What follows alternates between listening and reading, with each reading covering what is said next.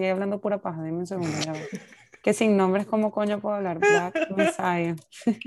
Bueno, pero lo, lo que pasa es que tampoco tienen demasiada referencia así como Capitán América, ¿sabes? Sí, bueno, el, el, el, el que es del FBI sí tiene referencia, el pero es que ese negro que tipo a hizo mí- esta película. El otro Exacto. que hizo esta película. La negra que hizo esta serie.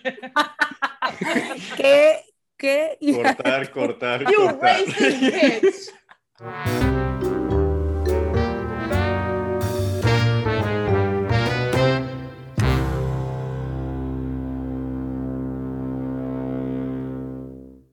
Hola, bienvenidos a otro episodio de Juran que son críticos. Hoy nos vestimos de gala porque vamos a hablar de, de las películas nominadas a los Oscar, que queda un mes. Entonces, bueno, podemos recomendarle algunas cosas para que se preparen y tienen un mes para verlas. Pues sí, pues sí, ya pues desempolvamos la alfombra roja que se tardó bastante este año, ¿no? En, en salir las nominaciones. Puede que haya sido hace dos o tres semanas que las sacaron y, y nada, pues les contamos un poco, eh, hicimos la tarea un poco rápido, ¿no? ¿Cómo, cómo vamos en la lista de películas por ver? Yo, yo creo que ya ni sé cuáles no me quedan por ver. Necesito hacer la lista al revés.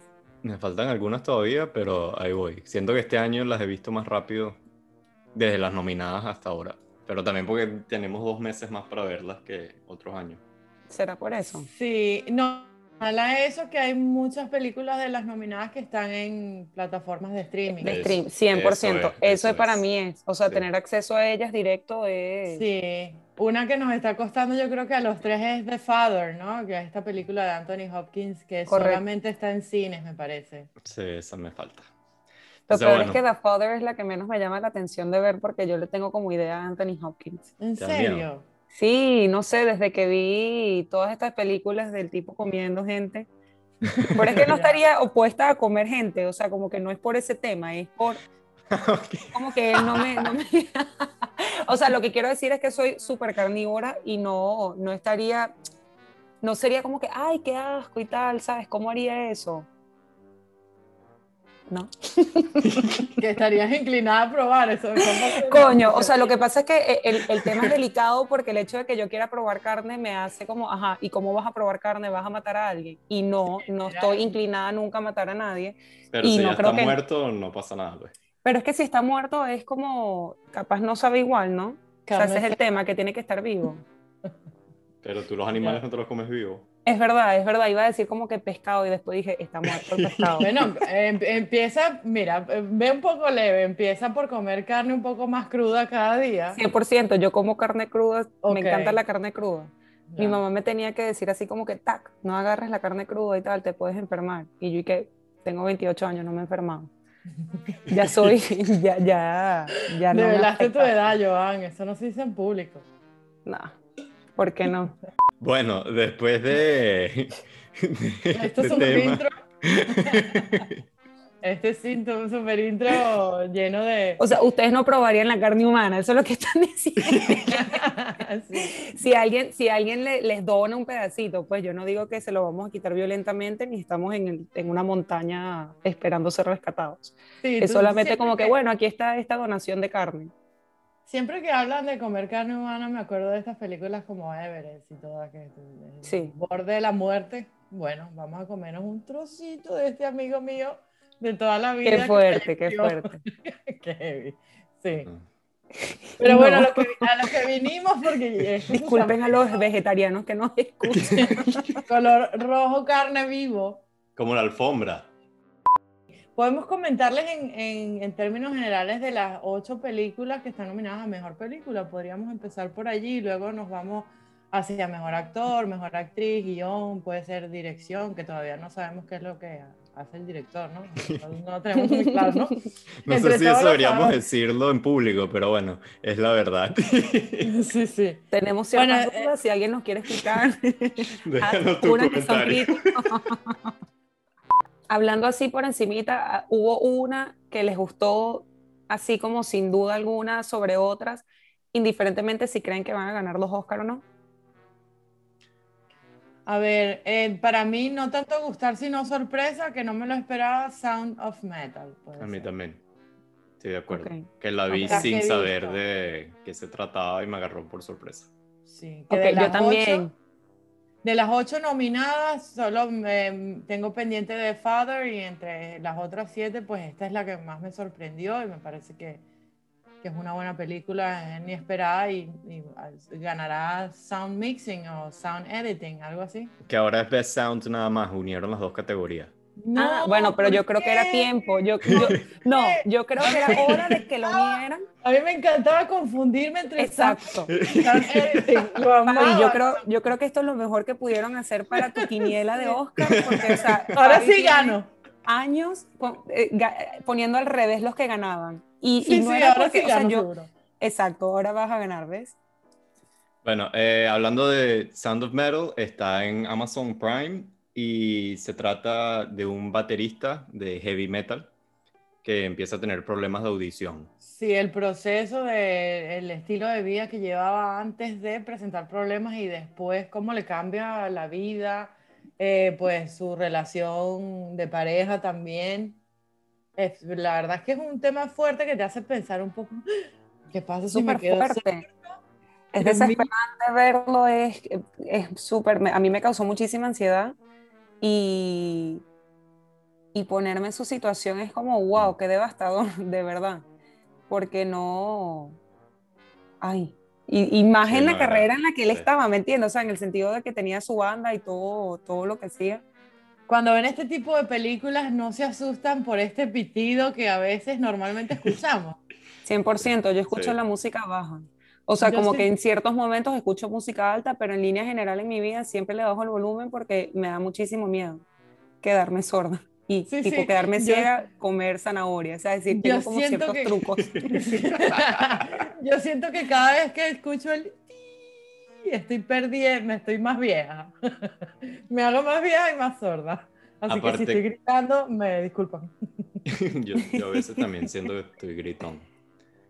Y aparte que algo que tiene la película hablando de ese pitico y eso, como veníamos hablando lo del, lo del mejor sonido, a mí me pareció buenísimo el sonido de la película, como a veces te callaban todo o escuchabas de vez en cuando el pitico o, o escuchabas lo que estaba pasando en verdad y de repente te cambiaban a lo que él estaba escuchando.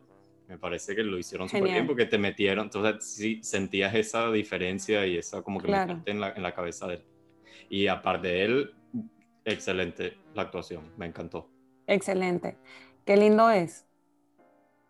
Bueno, eh, yo quería hablar un poco también de Nomadland. Me parece que también entre la lista de las que hemos visto de mejor película es una de las buenas. Lo que pasa es que tiene algo, ¿no? Tiene esta, esta como pasividad de estas películas dramáticas que, que sientes que no pasa nada. Pero yo creo que en realidad esa es la idea de este tipo de películas, que, que pase lo menos posible y te distraigas lo menos posible para que puedas entender un poco de qué va, qué es lo que te están queriendo indicar eh, y, que, y que veas un poco el, el, sentimentalismo detrás del silencio. Suena súper wow, pero... A mí me encanta Frances McDormand. Me parece, bueno, siento que siempre hace más, no, no siempre hace roles así, siempre hace roles como pesados, por lo menos en los Oscars, y me parece que siempre son películas que valen la pena ver. Esta no es una de mis preferidas, si te soy sincera, sabes, me gustó, me llamó muchísimo la atención que hayan empresas lo suficientemente grandes para comprar una ciudad entera, construir casas, darle casa, vivienda, supermercados, etcétera, a sus trabajadores. Me parece que es una locura, pero bueno, es algo que pasa muchísimo, por lo menos en Estados Unidos. Y, y el hecho de, de, pasar por una, por una recesión y entonces que cierre esta compañía que claramente es gigantesca para poder hacer esto, es preocupante. la economía. Mientras yo la veía, sentía que estaba, era muy real, sentía que estaba viendo casi que un documental. Okay, y, sí. y la verdad es que yo creo que mitad o más de las personas que aparecen son nómadas reales y están contando como sus historias reales aparte de Francis McDormand, que, obviamente sí es un personaje eh, ficticio, el resto de las personas con que ella compartía eran personas reales. Y eso, se, o sea, siento que eso se notaba. La película, siendo que no tiene mucha como estructura, no es como que tiene un inicio, un desarrollo y un final, sino es más como demostrar el día a día de lo que ella iba viviendo como una nómada o estas otras personas que aparecían en la película. Sí, en, en esencia es este primer personaje que, que, lo interpreta la actriz, que bueno, la recordamos, la recuerdo mucho por la película del 2017 de Three Billboards Outside Ebbing. Demasiado buena esa película. Súper buena, súper dramática. Bueno, si no, si, no la, si no la vieron, se las recomendamos, porque es un drama y ganó, ganó varias estatuillas en el Oscar en, en el 2017-2018 y bueno, se trata básicamente de esta Nomadland, la que estamos hablando de este año, de esta mujer que pierde a su esposo, fallece y ella pues decide dejar todo atrás. Sí, es que perdió literalmente todo. O sea, después pierde el esposo, pierde el trabajo, se convierte en una nómada. Sí, tiene, y tiene un dicho eh, bien, bien interesante que no es homeless, sino houseless. ¿no? Que pasa muchísimo en Estados Unidos. La protagonista, sí. Y bueno, y, bueno, si lo ves desde el punto de vista de la sociedad y a lo que estamos acostumbrados a ver, los nómadas siempre sean, eh, son como mal vistos, ¿no? Como esta persona, ¿cómo es que no tiene un techo encima de sí, etcétera? Pero al final er, yo creo que va más allá de no tener solamente casa, porque el tema, el tema como de la película, por lo menos a mi parecer, es que ella al final tiene la oportunidad de irse, ¿sabes? Va a ver a este amigo que conoció siendo nómada y ella no se quiere quedar ahí, que es como, yo creo que es lo que más nos cuesta entender a los que sí vivimos, obviamente, en, en una casa o un apartamento, tenemos, ¿sabes? Estamos aferrados a nuestro trabajo, como a la rutina que tenemos establecida. Y esto es una vida sin rutina. O sea, la rutina es, bueno, el mantenimiento del carro, es como supervivencia y es como no estar atado a nada material, porque lo material te pesa. Y me gusta la manera que, que como que poéticamente tratan de, de mostrar esta vida como con la oportunidad de, ver sitios tan bonitos y de, vivir cosas porque estás todo el día en la calle o yendo de sitio a sitio y... Sí. Pero creo que es algo que realmente, eh, o sea, puede suceder en todas partes. Yo creo que Estados Unidos medio se presta para eso por el hecho de lo que tú estás hablando de la gente sin casa como tal, no necesariamente sin trabajo, sino simplemente de que no tienen una vivienda física, o sea, un inmueble. Bueno, ¿qué puntuación le darían a Nomadland? De, eh, hasta cinco, ¿no? De cinco, sí. Nadie quiere decirlo primero. Yo creo que yo le daría tres. Tres, tres. Yo me copio de O sea, no quiero darle menos porque tampoco es mala, pero no le puedo dar más porque eso, yo no la disfruté mientras la veía. Yo sentí que estaba viendo como un documental y, y chévere. Y Frances McDormand me parece tremenda actriz, pero siento que hace, o sea, como que ella dice así como que, bueno, no me tengo que peinar, no me voy a maquillar, puedo aparecer como me desperté esta mañana, plomo, lo haré. Este es mi rol. no es boring, porque dice que es boring, boring. Boring. Boring. esa película es súper boring. Es muy boring. A mí no me pareció aburrida Judas and the Black Messiah. Está en HBO y me pareció súper triste la historia, o sea, al final es como, qué fuerte, qué fuerte ese hombre haciendo todo lo que hizo. Es triste, ¿no te pareció triste? ¿Te pareció aburrida ya? ¿Por qué te pareció em, aburrida? señoras y señores, ladies and gentlemen, es normal, puede pasar, ¿no? Que, que no a todos nosotros nos gusten las mismas películas. e, ejemplo, Ejemplo vivo, Joan y yo. A ella le encantó Judas. A mí, me, pareció buena. A mí me encantó en la primera escena. Yo no sabía de qué iba ni nada, tampoco leí nada antes de ver la película, ni el trailer ni nada. Mm. Y cuando te dan como el intro y te ponen el nombre y te, te enteras porque es Judas y el Black Messiah, y me pareció genial la manera que nos lo mostraron, porque nos dan como la introducción ahí mismo de, de, por qué viene el nombre y qué es lo que vamos a ver a continuación. Empezando por ahí, me gustó. Eh, me gusta el tipo que realmente ni sé cómo se llama, pero es el mismo de Get Out. ajá. yo hablando, primero... hablando de eso, ahí cometieron category fraud porque los pusieron a los dos en, en actor de reparto cuando evidentemente uno es el principal, pues. Y, que, y que no era necesario que pusieran a los dos de, de support. O sea, en tal caso. Eso lo hicieron porque saben que Chadwick Boseman va a ganar mejor actor y esta es la forma que ellos tienen chance. Ajá, puntuación a Judas and the Black Messiah. Yo le doy un sólido 4. Ok. 4.2 capaz y todo. Media 4, 4, 4. Media estrella. Media Por estrella. favor. Ni siquiera las actuaciones. Ni siquiera las actuaciones la salvan. Wow. Por favor, el tipo dando sermones no te daba como inspiración. Wow. Yo, coño, está complicado porque a Nomadland le di 3. Y esta Así siento mismo, que es como una producción. Tienes que bajarle la, la puntuación a Nomadland y me copio de la puntuación nueva que le dé. O sea, porque esta le daría 3 también por razones distintas. Pero. Creo que 3. O sea, las actuaciones, para mí creo que las actuaciones la salvan y el intro me encantó. Vamos a hablar de otra que es la que yo no he visto, Promising Young Woman con Mulligan. Uh. A mí esa me gustó. Ay, no, por favor, ¿ves? Bueno, está bien. Promising Young Woman se trata de una mujer que quiere vengar a su amiga que fue víctima de una violación. La pro- protagonista es Carey Mulligan y la fue escrita y dirigida por una actriz que yo no sabía que es la que hace el papel de Camila Parker en The Crown. Mm, yo tampoco Muy sabía, eso está interesante. Está interesante, ¿vieron? Sabía que les Sí. tenía un dato interesante. Muy bien. La película la describen con tres palabras que me parecen interesantes para entender el, el gusto de la película, Joan. Esto, esto va contigo. Es un black comedy thriller. Ce- Cero black comedy, cero thriller, cero nada. A mí me pareció mala. No hay nada que la salva, capaz la... la- Y la actuación de Carey Mulligan tampoco. O sea, sí, pero no, no, no me pareció nada remarcable. Me parece que actuó como una tipa normal, ¿Esto qué es?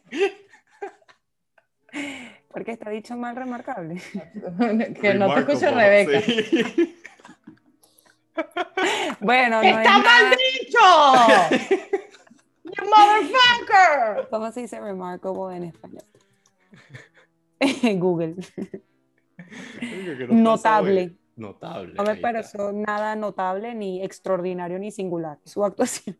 Pero es que yo creo que la- ella siempre es así. ¿En qué más actúa esa mujer? No tengo ni idea. An Education, Pero ella, Ah, Eh, Gatsby. Ella tiene una back to back este año que es de Dick, que es con... Coño, The Dick me pareció súper aburrida. yo no sé cuál es de es- Dick. Sí, por eso, es tristísima. Y esta es como que un opuesto. Me imagino que es- es- salió deprimida de, de Dick y dijo, bueno, vamos a hacer esta locura para animarme. No es una locura, me parece que se están aprovechando de toda la situación, ¿sabes? Como De política que estamos viviendo.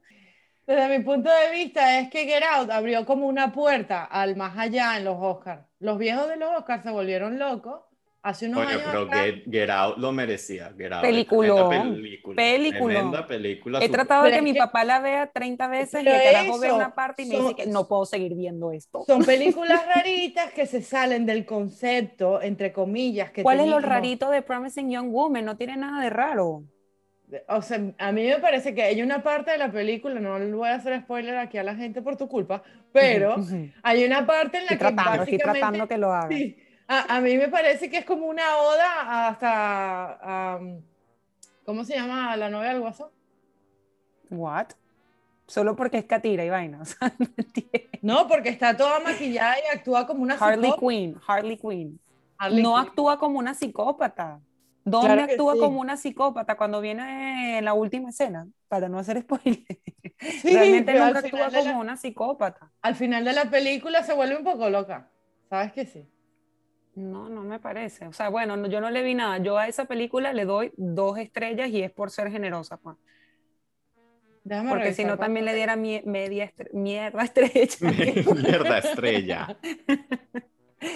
No, Yo le di dos. Entonces, Entonces no entiendo qué, Fabiola, está, qué me estás diciendo, pues. No entiendo. Pero, o sea, no es Al que final no le dieron la misma puntuación. necesitamos, necesitamos hacer una, un papelito que diga, ¿sabes? Cinco estrellas, excelente. Cero estrellas, o sea, malísima.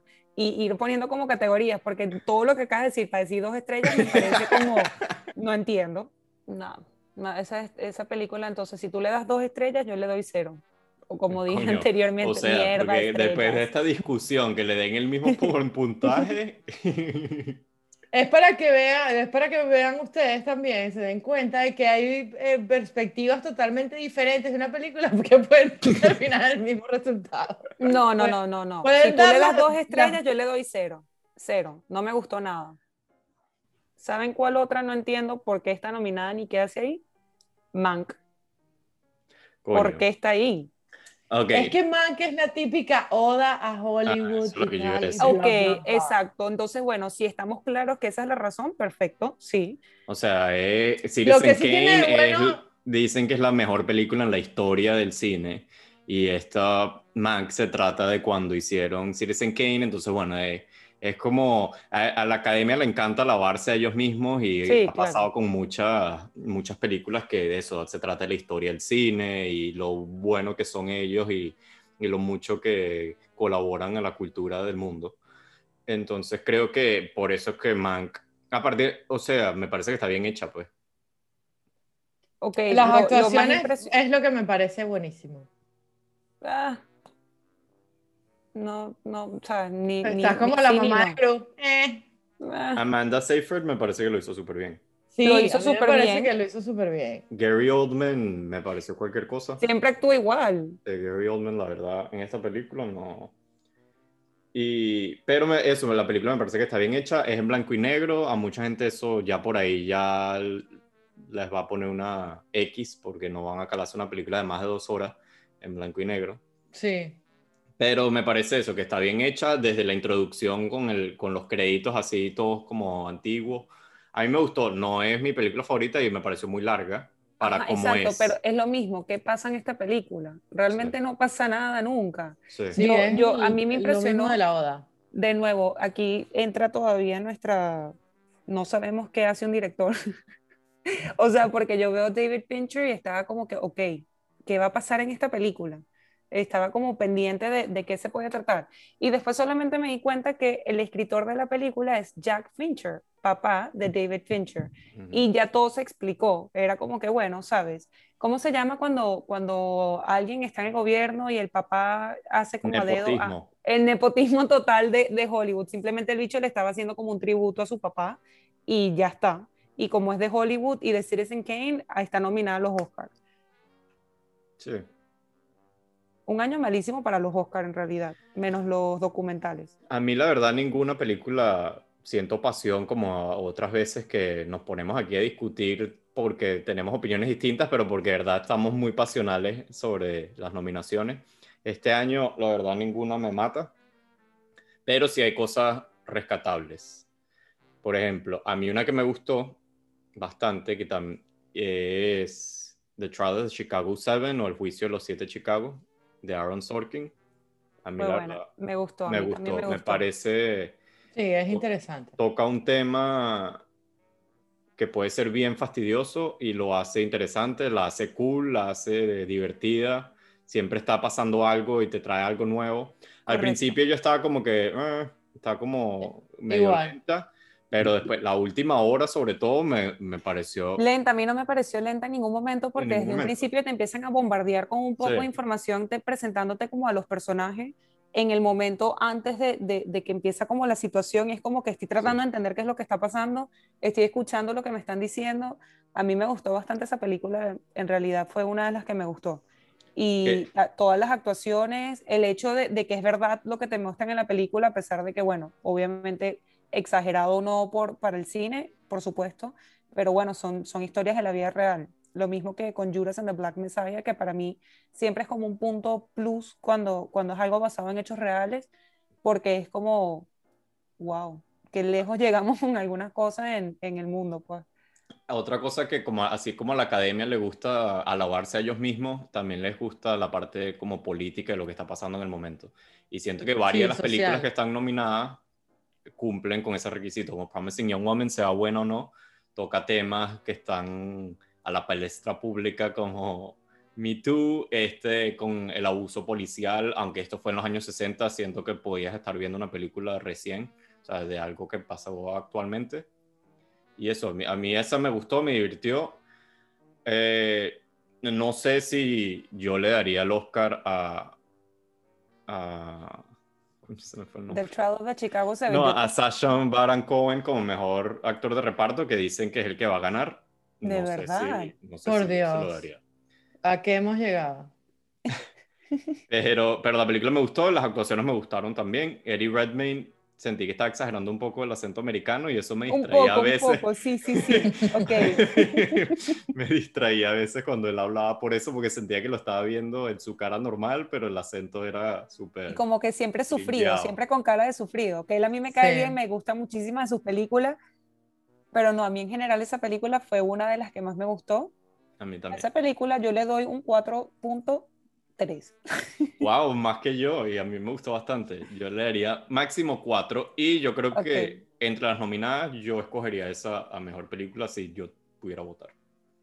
Yo, le, yo le doy 4 también porque aunque los primeros 5 minutos sentía como la necesidad de decir, esta es la típica película de historia gringa, en, los años hippies, XY, pero y que te llenan, te cargan tanto de información los primeros cinco minutos que pensaba, dije, nada, no la voy a entender y hasta el final me voy a quedar así como un interrogante, pero no, no, la, la, la película se encarga también de, de darte, darte énfasis en los personajes más importantes y qué fue lo que ocurrió, entonces no, no te sientes tan perdido. A mí algo que me pasó cuando empezó, que con lo que tú estabas diciendo es que sentí al principio de la película, yo decía, como que tengo que saber sobre ese juicio para entender la película, porque te la introducen como que ya, ya, ya pasó, ya sabes lo que, lo que viene. Como que algo ya de cultura general que deberías saber, pero... Pero no, hace un buen trabajo en explicarte lo que está pasando. Y quería meterle un coñazo al juez. Qué indignante. Qué horrible que sucedió en serio. Sí. Qué sucia es la justicia a veces. Lo dice la abogada. Pues sí, pues, bueno, por eso quería ser abogado. La defensora del pueblo. Eh, algo curioso de este año que, aunque acabamos de decir que como que las películas ninguna nos mató, nos apasionaba como otros años, es que en general, por lo menos Fabi y yo, siempre tenemos una actuación de una actriz como que estamos súper luchando por ella y apostando. Y este año siento que las actuaciones de los hombres más bien todas me gustaron. O sea, menos la de Gary Oldman, que me pareció X. Bueno, pero Gary Oldman también es así vieja escuela de Hollywood, ¿sabes? O sea, yo hubiese puesto a Daniel Kaluuya de Judas and the Black Messiah, lo hubiese puesto en vez de Gary Oldman en mejor actor, que no sé qué hacer en actor sí, no, Yo estoy de acuerdo. Pero Riz Ahmed, el de Sound of Metal, buenísima la actuación. Merecida. Steven Young de Minari, súper buena la actuación. Anthony Hopkins no la he visto, pero nos da miedo, pero él siempre está Hopkins bueno. es Anthony Hopkins. Y Chadwick Boseman, que aunque la, mucha gente dirá ah, es que lo están nominando porque se murió, no, o sea, la actuación de él en La Black La actuación, sí. Excelente. Excelente la actuación. La verdad que es genial. Es un lujo ver a Viola Davis, pero cuando entra él en escena, se la come y te olvidas de la protagonista. a mí me encantó, me encantó Marini's Black Bottom. Me parece que podría haber estado nominada fácilmente y no, no sé por qué no lo hicieron. O sea, me parece que perdieron como una oportunidad ahí porque la verdad es que el resto de las películas ninguna me marcó y esa fue una de las que me gustó verlas. Obviamente la estaba viendo por, por el actor nominado y por esta Viola Davis que solamente esa primera escena, la caraja ahí medio bailando y medio cantando, me encanta, pero bueno, ya sabemos que Viola Davis sabe actuar y no le diera, no le diera el premio de mejor actriz. Para mí, la mejor actriz se la tendría que llevar Andra Day por The United States versus Billie Holiday, que está en... No me pareció, me pareció excelente, o sea, la caraja se la comió, aparte que canta, o sea, ella en realidad está cantando en la película que siempre me parece como demasiado mérito, igual que esta René Zellweger, ¿fue el año pasado? En, en Judy. En Judy, me pareció impresionante. Sí. A mí, eh, Andra, Andra Day, la, la actuación me pareció genial pero creo que a ella le quitaría puntos porque la película no me encantó. Yo estaba esperando un super peliculón y sentí que vi una película producida para la televisión. Ok, eh, sí, sí entiendo eso. a mí la, película tampoco me, mató. Como melodramática, no sé, eh, pero la actuación de ella genial, aparte que había partes que sentía que tenía que ver para otro lado porque habían escenas bien fuertes. ella cuando empezó la temporada de premios era como que la que estaba de favorita. De favorita. No sé por qué Carrie Mulligan ahora se lo quitó. Yo creo que personalmente en Mejor Actriz, si yo fuese por mí, yo lo ganaría Vanessa Kirby por Pieces of a Woman. Esa, esa iba a ser mi segunda, o sea, como, como segunda opción, a mí porque me, me marcó mucho Andra Day en la película de Billie Holiday, pero Vanessa Kirby me pareció increíble su actuación, aparte que a mí me encantó Pieces of a Woman. Me pareció una película eh, muy bien hecha, como con el ritmo perfecto, como con, con, una manera muy ideal de mostrar la situación. Creo que ya hablamos de la película en, en el podcast, en el, en el primer episodio. sí. sí. Entonces yo estoy de acuerdo que si no sería Vanessa Kirby. Eh, no sé si ustedes vieron One Night in Miami, que está en Amazon. No he visto One Night in Miami, la tengo pendiente. Bueno, voy a hablar poquitico sin spoiler ni nada para que, para no, para no hacerle spoiler. Pero a mí me gustó bastante, es basada también en una obra de teatro y la película es casi toda en una habitación de hotel. Eh, se trata de una reunión que tuvieron Malcolm X, Jim Brown, Sam Cooke y Muhammad Ali, que en ese ah, momento era Cassius Clay, cuando después que Cassius Clay ganó el campeonato mundial aquí en Miami, por cierto. Ahí obviamente tocan muchos temas de racismo de la época, pero es más cómo afectaba a cada uno de ellos emocionalmente o psicológicamente esos problemas pues está Malcolm X, que era radical, que estaba, era más bien de poder negro y quería, él le decía a los blancos que eran el diablo. Y entonces está el otro que es Sam Cooke, que es un cantante de jazz, que él decía así como que, pero a mí me están alabando y a mí me, están queriendo, aunque igual no lo dejaban tocar en ciertos lugares. Pero y o está Muhammad Ali, que también lo veían como un héroe, pero se tenía que quedar en Overtown, que es una zona fea de Miami, porque no se podía quedar en el hotel principal de Miami Beach. Pero la película está súper bien hecha, es dirigida por Regina King, que ella me cae súper bien y actúa buenísimo, y esta es como que su primera película como directora. Veanla, está buena en Amazon. Eh, eh, también no, no tiene como que un inicio, eh, desarrollo y final, pero está buena como que psicológicamente y emocionalmente, los diálogos son súper buenos. Y si yo pudiera escoger el mejor actor de reparto, se lo daría a Leslie Odom Jr., que hace Sam Cooke en esta película. Y aparte yo, eh, todo el cast de Hamilton tiene mi corazón siempre, y bueno, por eh, aparte de eso, me parece que la actuación de él está mucho mejor que la de Sasha Baron Cohen, por ejemplo. Wow, Luis, ahora la quiero ver demasiado. la vendiste súper bien. La, veré, la veré hoy. Te llamarán de la industria. ¿Dónde es que estaba? en, Prime, está en Prime, veanla. ¿Qué nos falta aquí? Performance by an actress in a supporting role, o sea, actriz de reparto. Estoy un poco decepcionado que por lo que se ve, la favorita es María Bacalova en Borat, Subsequent Movie Film, que la película me pareció terrible. Yo no soy fan de, de Borat. ver eso. Yo no soy fan de Bora, de verdad. No entendí por qué están alabando tanto la película. Sí, me parece medio cool que nadie sabía que la estaban grabando y él la grabó por su cuenta y se metió obviamente en ciertas cosas reales como él hace. Entonces, o sea, él lo graba como si fuese un documental, pero a la vez es una película de ficción. La actuación de la chama sí es buena, es chistosa, pero para ganar mejor actriz de reparto en los Oscars, no lo creo.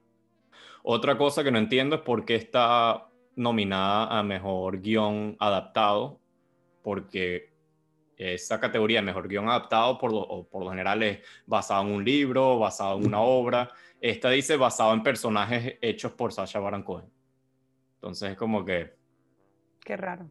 Puede ser... Yo, yo sí la voy a ver, porque me, me, llama la atención principalmente que esté nominado. Sí, Pero al mismo tiempo es como que, ¿sabes? Todo lo que están nominando me pareció realmente chimbo.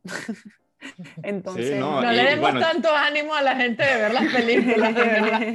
que, no vale, definitivamente este año nos, nos saltamos el Oscar.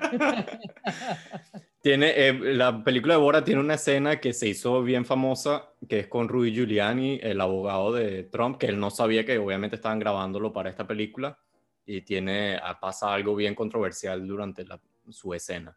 Entonces, bueno, por eso vale la pena verla. Pueden buscar esa escena si quieren, simplemente buscan el Rudy Giuliani en Borat. Y no sé, seguro le han metido demandas y todo porque como que le hicieron una trampa para que él hiciera algo y él cayó. Bueno, aunque no es una categoría tan popular, a mí me encanta eh, y siempre veo los documentales de los Oscars y por lo menos en este momento he visto tres. Hay uno que recomienda, sí. sí. Yo no he visto ninguno. el número uno que le recomiendo a todo el mundo está en Netflix y se llama My Octopus Teacher o algo así como mi profesor el, el pulpo. Y es espectacular, o sea, no tiene falla, no se van a arrepentir de verlo, es algo mágico, mágico, mágico. Eh, parece, parece, parece que ellos contrataron al pulpo y lograron que el pulpo hiciera lo que ellos querían que hiciera. Es algo espectacular. Bueno, yo, yo realmente soy muy amante de los animales de unos años para atrás y, o bueno, de unos años para acá. Y bueno, ese documental me encantó, me parece que, que vale muchísimo la pena, está en Netflix. Otro que está en Netflix eh, se llama Crip Camp, que más o menos se trata del movimiento como de la lucha por los derechos de la gente que tiene algún tipo de discapacidad eh, mental o física, y más o menos como esa pelea y esa, esa búsqueda del reconocimiento de la sociedad que, que está, está bien interesante, me pareció triste yo, bueno, yo soy un poco llorona, yo siempre lloro con lo que veo. Y bueno, en este no, en, en, el del pulpo también lloré, así que para que vayan teniendo una idea de lo que van a ver, pero estuvo, estuvo muy bueno. Y el último, que también se los recomiendo porque me parece que tocan un tema súper importante, eh, se llama The Mole Agent. Y es como, se trata de un espía, por decirlo de una manera. Me parece que es un tema súper importante porque yo, principalmente en países como en España, y en todas partes, aquí en Estados Unidos, todo lo han, lo han hecho como automatizado. Y a mí siempre, siempre pienso en los viejitos, siempre pienso como que, ajá, bueno, aquí se puede parquear la gente que tiene una aplicación en el teléfono que solo se puede usar con el teléfono. Y pienso, ajá, y si el señor no sabe ni siquiera abrir WhatsApp, ¿cómo va a, pagar el estacionamiento? Siempre tengo como ese pensamiento. Y este, este documental estuvo bastante bueno, en español, pero ese está en Hulu. Ese no sé exactamente dónde lo puede ver todo el mundo porque sé que Hulu hay acceso, creo que aquí solo en Estados Unidos. Pero estuvo bonito porque eh, es, un, es un abuelito que lo contratan para ser un espía en una casa de ancianos. Qué bueno. buenísimo, buenísimo. Lo enseñan, lo enseñan a usar que si la, la, cámara en los lentes y bueno, muestran como que la vida del, del viejito dentro de este, de este como esta casa de, de, de ancianos Em, y al final te sorprende porque el documental se trata de, de, una familia tratando de averiguar si están tratando bien a, la abuelita que tenían metida ahí adentro. Y realmente te abre los ojos de ver que, que no, que realmente capaz no están maltratando a ningún viejito en ningún lugar de ancianos. Es simplemente que la gente los deja de tomar en cuenta. Entonces, bueno, es bonito. A mí, yo siempre estoy pensando en los viejitos y como, el mundo, en la tecnología. también lloré, pero estuvo, estuvo bellísimo. O sea, me, también lo recomiendo. Los otros dos no los he visto. Yo me encargaré de buscarlo de, este lado y les comentaré también, pues, lo, lo, lo colocamos en Twitter, que lo pueden buscar aquí en, España también. En orden de recomendación, vean el del pulpo en Netflix, espectacular, no tiene falla. Luego el del viejito, The Mole Agent, que igual, bueno, después tagueamos en el tiempo para que tengan los nombres, pueden ver en la descripción del podcast de las películas que hablamos para, para facilidad. Y por último, Crip Camp, por los momentos que son los tres que he visto. Mira, bueno, les recordamos también que para los que se les olvida estas cosas o no están pendientes de esto, para eso estamos nosotros aquí, para eso estás escuchando este podcast. Te recordamos que los Oscars de este año serán el 25 de abril un domingo cualquiera, una alfombra roja desplegada. Ahora, ¿cómo van a hacer, cómo van a hacer eso, Luis? ¿Qué, ¿Qué, has leído por ahí? No sé, yo lo, ya va, perdón que interrumpa, yo lo que me, me, me, llamó la atención fue porque vi un tweet que decía que a juro tenían la gente que está presente, ¿es en este Oscar o el Oscar que viene? Sí, no, en este Oscar dijeron que no van a este. hacerlo por Zoom. Por Zoom no. Si quieres estar y si quieres aceptar tu premio, etcétera, tienes que estar presente. Por lo que entendí. Y con black tie. Por lo que entendí, no lo van a hacer en el teatro de siempre. Parece que lo van a hacer en un parque o en un sitio abierto. No estoy seguro, pero sé que cambiaron la locación. Pero eso, no lo van a hacer por Zoom, que me parece chévere porque la verdad, los Golden Globes me parece que quedaron malos. Y eso que quisieron meter a gente en la tarima, pero no, no sé, no, no me gusta. Aparte que parte del encanto de los premios no es simplemente ver quién ganó, sino eso, la el show, todo eso es parte de la... Entonces, bueno, vamos a ver qué tal quedan este año. Al mismo tiempo, no sé, yo por lo menos veo las noticias. Aquí en Miami, por lo menos, el, el, COVID está un poco fuera de control ahorita con las vacaciones. Yo veo toda la situación en Venezuela con el COVID también fuera de control. Y aquí por lo menos ya empezaron las vacunaciones. Yo creo que más o menos en todas partes empezaron las vacunaciones, pero no todo el mundo tiene acceso a ellas. Entonces es como, también me parece delicado. Obviamente los Oscars son un evento controlado, privado, con un número de reducido de personas, que me imagino que todo el mundo va a estar vacunado. O sea, no sé, no sé cómo lo manejan, pero es como no sé, no, no, estoy, no estoy ni de acuerdo ni, ni en desacuerdo, solo me parece que es como, me parece que la gente lo necesita porque creo que hemos pasado un año de, de, de mierda con el COVID, en el sentido de, de, todo lo que, lo que la gente ha dejado de vivir, toda la ansiedad, toda la preocupación, es como que eh, todo el mundo está poco a poco empujando por volver a la normalidad. Pero al mismo tiempo. Pero no sientes que pierde relevancia, importancia también. Tipo ¿El COVID o los Oscars? No, o sea, en general, ¿sabes? de darle importancia a lo mejor a los Oscars, que bueno, aquí no son muy bien vistos, es así como, ah, esta banalidad. o sea, sí es banal, pero al final es Hollywood y son celebridades. O sea, yo.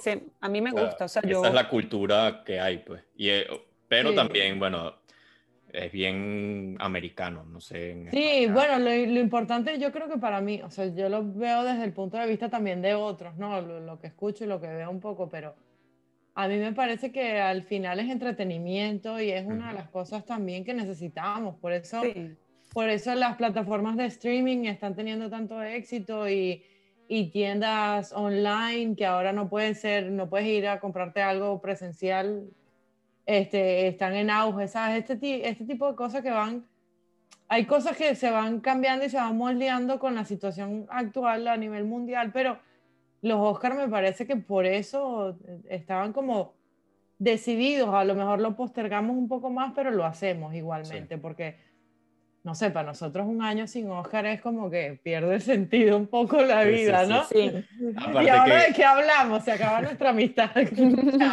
Aparte que yo que dejamos que por eso es que vemos películas también, como para salirnos de ese, o sea, está pasando tantas cosas malas en el mundo. Que... Y para, y para después criticar todo lo que hicieron los Oscar mal, es como que de Panan ganó esto, o sea, que descarado. Que si estamos criticando las nominaciones, imagínense cuando después de la ceremonia. Sí, sí, sí. No, y, y, que lo vamos a hacer live en Twitter, como toda la vida. Muy bien. sí. escuela. Muy bien. Sí. Bueno, y con, e, y con esta idea de, de, entretenimiento para momentos difíciles, eh, los dejamos también con la idea de que pueden eh, seguirnos a través de las redes sociales, Luis Sí, estamos en Instagram como arroba juran que son críticos y en Twitter arroba juran podcast. Ahí pueden decirnos los comentarios de ustedes, qué películas les gustaron, capaz ustedes no están de acuerdo con nosotros o están muy de acuerdo con nosotros. Díganos ahí o si tienen alguna película o serie que quieran que nosotros veamos y comentemos también. Si te gustó, ya sabes qué hacer. Chao. Chao.